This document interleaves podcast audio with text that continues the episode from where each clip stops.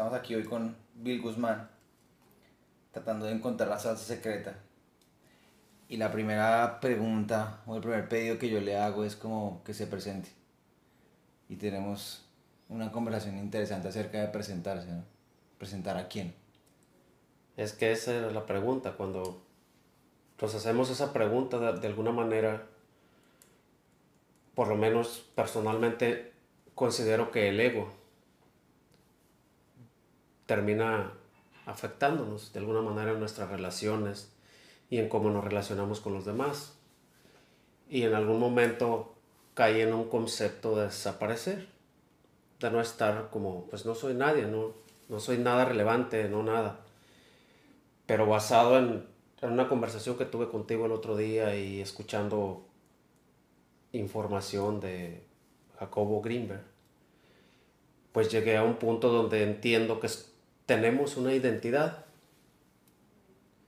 pero es como tener la claridad de que quién elijo ser, no ser como por definido, pero sí tener una identidad, identificarme con quién considero que, que estoy eligiendo ser. Sí, y generalmente, por mi experiencia, es que tenemos una tendencia a identificarnos con nuestros logros yo soy, como lo estaba diciendo Dyer hace un minuto, yo soy mis logros, yo soy lo que he hecho, yo soy esa hoja de vida que me representa. Y entonces pues, entiendo cómo puede ser como, bueno, cuando yo me identifico con esos logros también de alguna manera estoy diciendo como estoy estancado con eso, estoy limitado por eso, estoy limitado por lo que he hecho hasta ahora por lo que he sido, por lo que he podido producir hasta ahora. Y el man hizo la historia de la estela, que en pocas palabras era, el, estoy montado en el barco y me hago en, la parte de atrás del barco y me hago tres preguntas. Una es, ¿qué es la estela? La estela es el camino que he recorrido, ¿cierto? Nuestro eh, pasado. Exacto.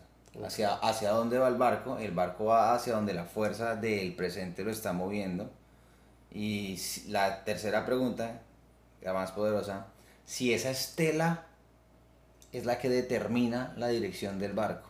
Es la que está conduciendo el barco. Claramente no es. Pues obviamente que no, no es mi pasado.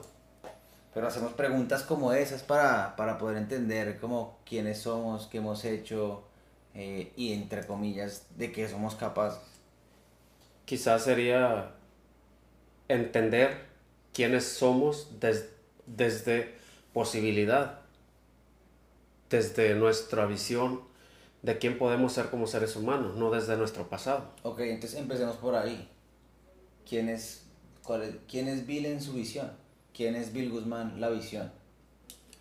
Bueno, te puedo decir que, que Bill o la visión o lo que yo considero ahora es que soy una posibilidad y que elijo y he elegido desde hace tiempo ser la posibilidad de hacer la diferencia para los demás en todo espacio donde yo me encuentre. En cualquier conversación, sea con familia, sea de amistades, sea de fiesta o sea de entrenamiento, como los manejamos. O sea, el tema es hacer la diferencia de una manera que sume.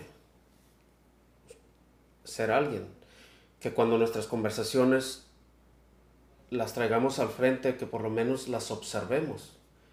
Si hay alguna intención, hay algún propósito, o solo por invertir tiempo, o solo por hablar. Sí, seguro. yo creo que tú eres como un, lo, lo hablábamos el otro día, innovador, ¿no? Es decir, curioso. De alguna manera, de alguna manera no sé cómo llamarlo, pero no es como que me rija por lo que está dicho ya. No es como que las cosas son así o es obvio, todo el tiempo ha ocurrido así y ya. Es que para mí es como, pues eso es lo que hay hasta ahora. No le quitemos valor, sin embargo está disponible crear resultados desde otro, desde otro espacio.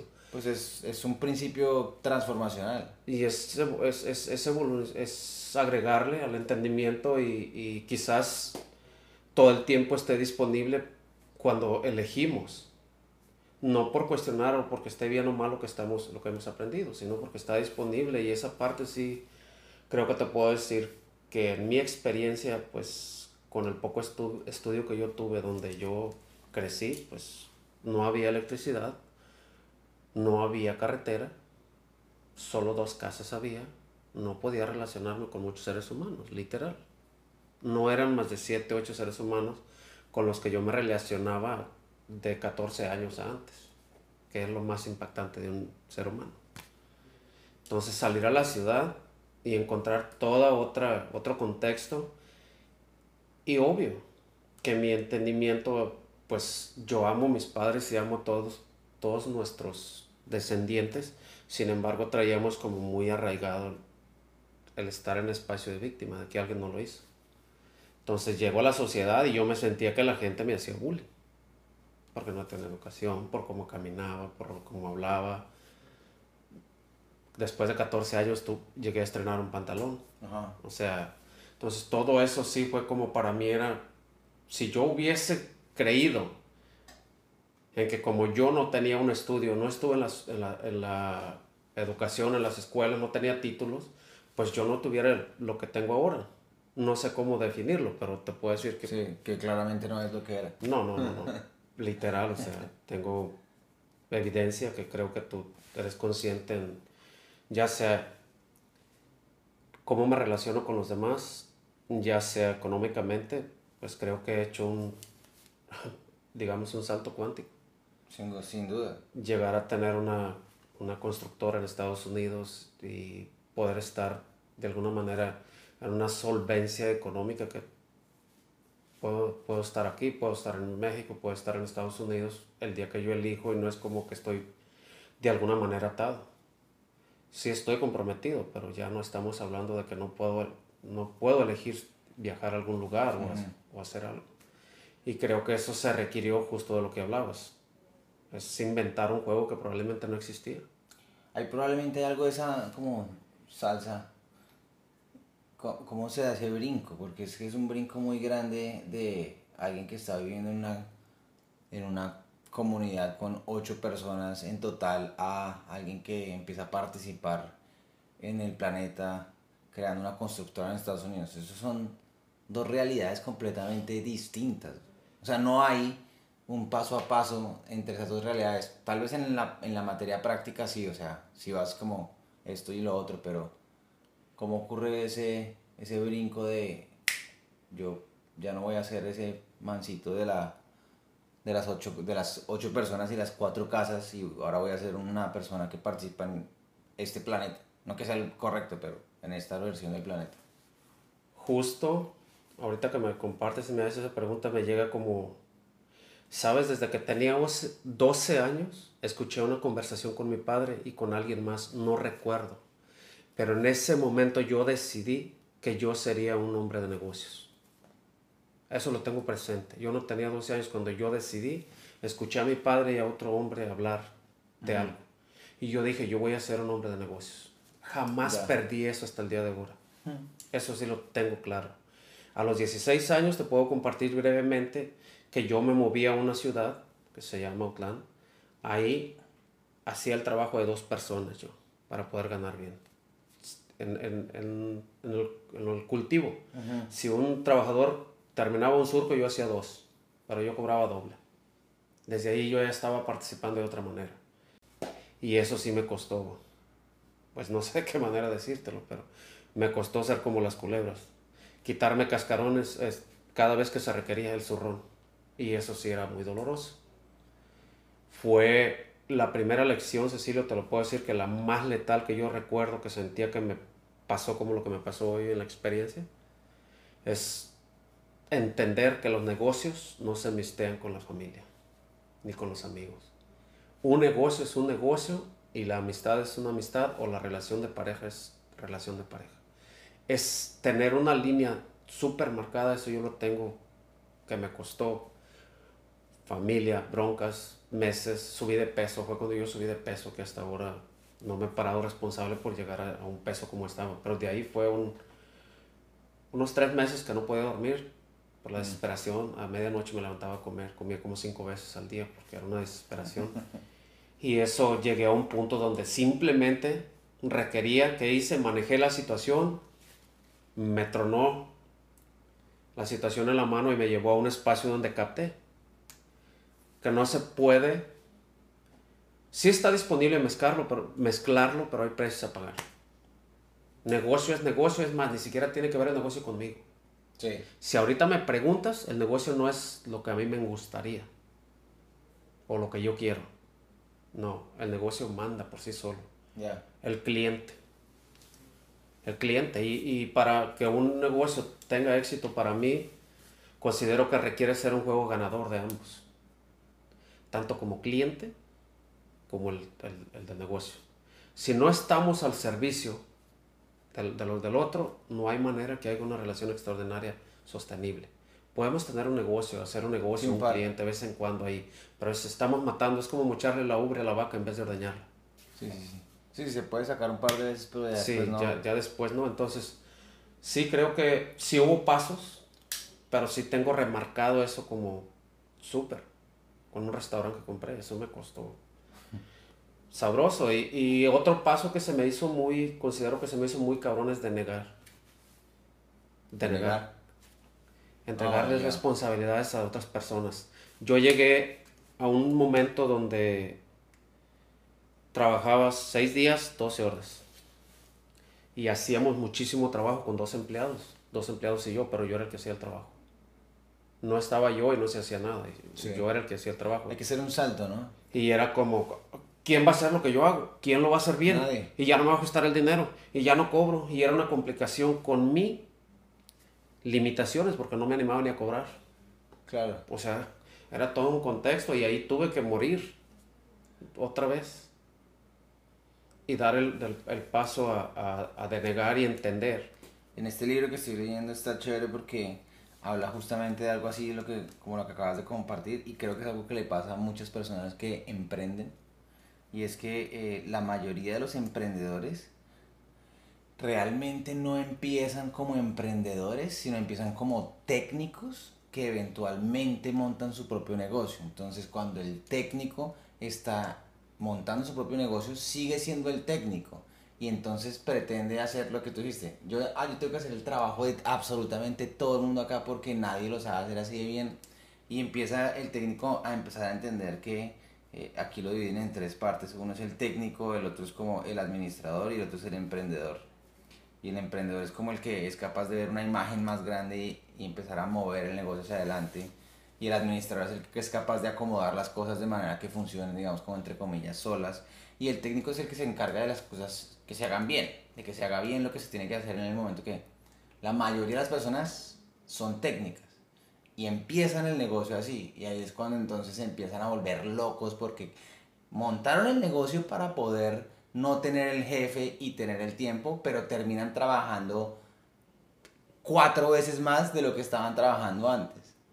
Totalmente. De hecho, bueno, trabajar quizás sea, probablemente se trabaje más o menos. Sin embargo, yo, yo esto sí, sí lo tengo como, o me invento que lo tengo súper claro. Cuando yo soy empleado, yo juego un papel y mi responsabilidad es una. Cuando yo doy el paso a ser el que, el, digamos, el, el emprendedor, mi juego ya no es de un empleado, o probablemente es en lo que enseño a alguien. Pero si yo no sé el papel que estoy jugando, ahí te vas a encontrar en el espacio que te estoy compartiendo. Yo ya era el patrón, pero no podía comportarme como un patrón, yo me comportaba como un empleado. Entonces mi comportamiento no era el, el, papel que yo estaba jugando, y había, hubo precios a pagar. Y también cobrar. El cobrar es, es, un tema, ¿por qué? Porque lo consideramos de alguna manera con nuestras creencias, en, en el caso mío, pues es como robar, güey, ¿cómo vas a cobrar de más? si nada más tanto es el material, tantos son los, los empleados, y güey, vas a robar. O sea, nuestra... No vale. Pues ¿cómo? No se cobra. Eso no se hace. Entonces también ahí fue otro tema. Entonces es un tema interno con nuestras creencias y otro tema con la práctica y lo, el puesto que estamos desempeñando. desempeñando. Y es, esa parte es como súper super valiosa. Eso sí, yo creo que un, un dirigente de una empresa, sí es indispensable que esté dispuesto a jugar todos los papeles. Porque es el líder que enseña la humildad, la comprensión, la solidez y el compromiso a que el trabajo sea calidad. Y tiene que estar dispuesto hasta ponerse a limpiar como estar en las oficinas allá sentado nada más. Y eso lo veo, lo considero sumamente valioso. A ver, miremos un... Tú eres cazador, ¿no? Sí. Ese, es, otro. Ese es un tema interesante. Estuvimos charlando de eso y creo que ahí, ahí vale la pena ver un poco como de lo que, es, lo que es interesante de cazar, ¿sabes? Porque, por, ¿por qué cazas? Buenísimo, buenísima pregunta. ¿Qué te llama, o sea, qué te lleva a ti a hacer eso? Son muchas cosas. Primero, la principal que yo te puedo mencionar es el disfrutar de la fauna, de los bosques, el respirar aire puro, la conexión con las plantas, el enfrentarme a un espacio de no comodidades, el ponerme en riesgo cuando sé que me puede brincar un, un mountain lion, un oso, una víbora de cascabel, una lastimada de un pie o que me pierda. es, es, realmente una aventura. O sea, estamos hablando de que no es llegar y cortar una manzana. Exacto. Hay que trabajar, se hace mucho ejercicio, se trabaja mucho, se deja la comodidad. Sí es un deporte, yo lo considero que caro de alguna manera porque pues nos cuesta pagar. Y lo que a mí me, me satisface al final es ser fuente de que la fauna perdure de por vida. Como cazadores, en los Estados Unidos yo me, experimento satisfecho de ser un cazador porque contribuimos económicamente para que el gobierno tenga fondos para los biólogos. ¿Qué hacen los biólogos? Los biólogos revisan las áreas y se aseguran de que no hay un déficit o una sobrepoblación. Una sobrepoblación termina siendo mortandad porque no hay que comer.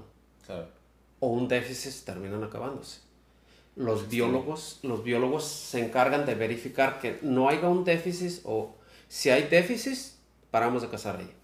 Si hay sobrepoblación, dan más permisos ahí. Entonces, de esa manera como cazadores, estamos, somos los principales proveedores de que eso se sostenga. Y la segunda parte que se, me hace muy valiosa es que nosotros, cuando sacamos la licencia, nos convierten en agentes. Si nosotros vemos a alguien cometer un, una felonía o algo que no tenga, que esté fuera de la somos responsables si no lo reportamos. Igual. Entonces, de alguna manera a mí se me hace muy ganador el juego porque no tenemos autorización para tocar una planta, un árbol, una araña. Es específicamente y con cientos de reglas para poder cazar un animal. Y ustedes, eh, que es bien interesante, metidos ahí en el, en el bosque, donde sea que estén haciéndolo, tienen que inventar una relación muy específica con lo que sea que están cazando porque empiezan a, me contabas cómo empiezan a, a seguirlos y es cuestión de días siguiéndolos, entendiéndolo, viendo cómo el, el animal actúa. Es... Este, es interesante, yo sé que es un tema polémico porque, porque involucra muerte y todo eso, pero como nos contaste, se está haciendo con una integridad y se están haciendo bajo ciertas reglas, no es solamente salir como un loco. Pero sí, es, esto incluye mucho trabajo. Primero hay que caminar y buscar huellas. Después encuentra uno huellas, distinguir las huellas de las hembras y los machos. Después... Porque no pueden matar hembras. No, no, no se deben de matar. O sea, hay, hay reglamento que las hembras no se matan y hay un venado que solo tiene dos picos. En el estado de California es ilegal matar un alesnillo. Eso es se asegura de que siga habiendo procreación de animales. Entonces, hay mucha regla muy beneficiosa que yo lo veo muy valioso porque no es llegar. Yo tengo familia que tiene 15 años, 10 años y no han cazado a un solo animal en todo el tiempo. Y todos los años van. Entonces no es como llegar a un corral y matar una vaca, no. Claro. Eso es ir a cazar. Y te mencionaba no sé qué día y se me hizo como genial compartírtelo desde aquí. Requerimos tener la vista de una águila. Súper, súper, súper. Porque los animales están camuflados. Están parados ahí. Si no se mueven, no los vemos. Tener los sentidos de los animales. Hay que, a esa magnitud de escucharnos a nosotros mismos paso a paso para poder identificar el ruido que hace algún animal, para poder saber si hay algo cerca. puede pasar tocándonos el pantalón y no lo escuchamos. Entonces, hacer todas esas sigilosamente, todos esos pasos, pues estás hablando, yo lo considero hasta un arte. Ya es porque ya no es, no es que llegues y ahí, no, hay que trabajar, caminar. Y luego pasa de que, bueno, por fin encontré, identifiqué un venado porque son territoriales. Entonces lo encuentro, a veces me echo dos, tres años echándole vueltas y vueltas. Y, y nomás lo veo y bye, mi amigo, y bye. Y es súper, súper satisfactorio porque tiene toda la posibilidad de irse. Se están defendiendo. Claro. Ellos se saben al revés y al derecho el terreno. Arrancan hacia el sur y, da unos cinco pasos y el venado ya viene atrás de nosotros observándonos. Ya hicieron el círculo. es, es, genial los animales. es, sobrevivencia. ahí viéndolos. Entonces sí es todo un trabajo, pero literal ¿Qué creo que me ha funcionado a mí? Es tener la claridad de mi objetivo. Y ir tomando las acciones que yo considero adecuadas hasta que ocurra. No parar. Y si no para, no hay tema, es parte de. Al final de cuentas, cuando ocurre el resultado, no es el resultado el que se el que se vuelve jugoso. Todo lo que es la experiencia. de acuerdo. Toda la experiencia. Entonces, si a mí me preguntas, ¿por qué casas? Por la experiencia que conlleva. Sí, de acuerdo. Ya el venado, pues termina siendo un regalo extra si hablamos de carne y todo eso. además se lo comen. Sí, por supuesto. La idea, o sea, los animales deben de consumirse, por lo menos es mi concepto de que también es interesante uno cazar lo propio que se come. Que la mayoría de nosotros compramos carne en el supermercado. Justo te iba a compartir. Una relación distinta con la comida. Del movimiento que hay ahora, mucho vegano y mucho. El concepto que tenemos como humanidad, si hay un movimiento grande de. de las carnes y lo que estamos comiendo, como si somos más conscientes en esta época de lo que comemos. Pero me preguntaba yo, y me pregunto a veces, ¿aún esas plantas con qué están cultivadas? ¿Estamos seguros con qué fueron cultivadas o es solo lo que la gente nos vende? Entonces, pues yo... De hecho, cuando nosotros estábamos en, en Puerto Escondido, teníamos una, un árbol de papayas y supimos por alguien que trabajaba en un plantío de papayas que la gente que estaba ahí cosechando papayas, ellos no se comen esas papayas, tienen sus propios árboles en su ah. casa y las papayas que cosechan no las prueban porque saben que tienen esas papayas. Totalmente. Ahora, ya después de probarla y de tenerla ahí en la casa y todo eso, el sabor es distinto, pero eso solo se puede distinguir una vez usted ha probado una papaya que está cultivada de las dos maneras. Si no, pues a eso sabe la papaya, lo que la venden en el supermercado y a eso saben las manzanas y, demás, pero... Totalmente. Es diferente. Totalmente, sí. probablemente vamos allá incluyendo la carne. Igual. Para los que escojan comerla igual, o sea, a mí si me hablas, pues afortunadamente yo no tengo necesidad de comprar carne todo el año. Yo con mi carne que caso me sostengo todo el año de carnicería. Y si la carne, honestamente, a mí si me preguntas, a mí la carne yo te la identifico así. ¿Y de qué clase es? ¿Y de qué? ¿Por qué? Porque yo tengo la, la oportunidad de probar las dos. Y lo que yo caso sí sé que es orgánico. Y lo manejo de una manera responsable. Lo, pongo a congelar 24 horas y en la cocinada hay un alto porcentaje que todos los peligros que había de contaminarme de algo desaparecieron. Sin embargo, lo que yo compro, solo le entrego mi idea y mi creencia a los vendedores. Que es, sabemos que detrás de eso hay eso que contabas tú. Con el ganado, con lo que nos comemos y las plantas. Entonces, es solo la conversación que nos inventamos de que estamos comiendo saludables. Porque honestamente no estamos seguros de cómo fue es más, ni la carne, no sabemos ni de qué es la que compramos. Cuando vamos a comprar un platillo nos dicen que es de res Nosotros no sabemos si es de, de otro animal. Pero igual, yo no digo que así sea, pero estás está súper disponible y no hay una garantía de que la carne sí era del animal que nos dijeron. Pues han pasado casos de perros y lo que se ha descubierto.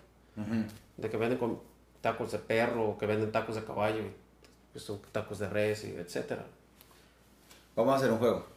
A ver. Se llama sobrevalorado y subvalorado. Entonces yo digo cosas random y tú me dices si está sobrevalorado o subvalorado en tu punto de vista. O correctamente valorado. ¿Va? Va. Entonces, el internet. Sobrevalorado o subvalorado.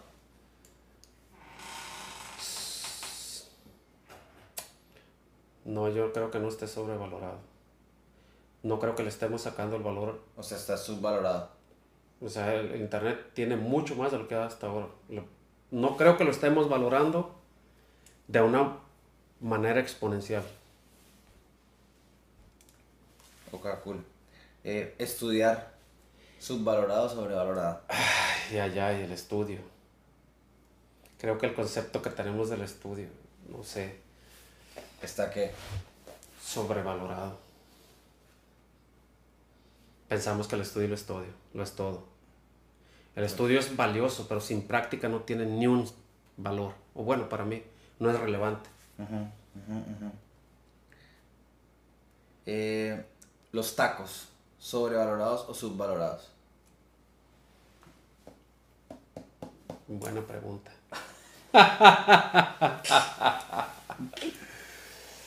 Los tacos. Sí, pues los miraría como entre medio, pero más bien sobrevalorados. Pero, Sobrevalorados, ¿sí crees? pero es muy poquito, o sea, yo casi diría que ahí anda. Bien valorados.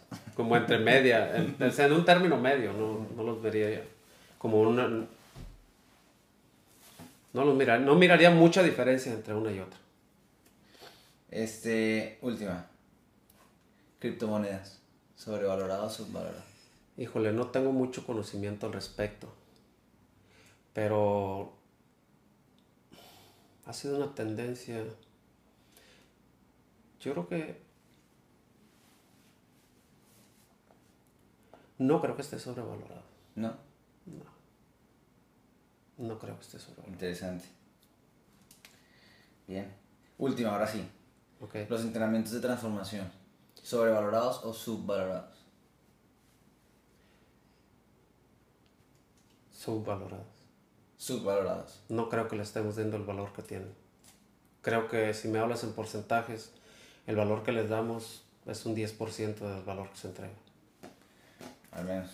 Eso creo. Bien, Bill. Gracias, hermano. Power. Buena.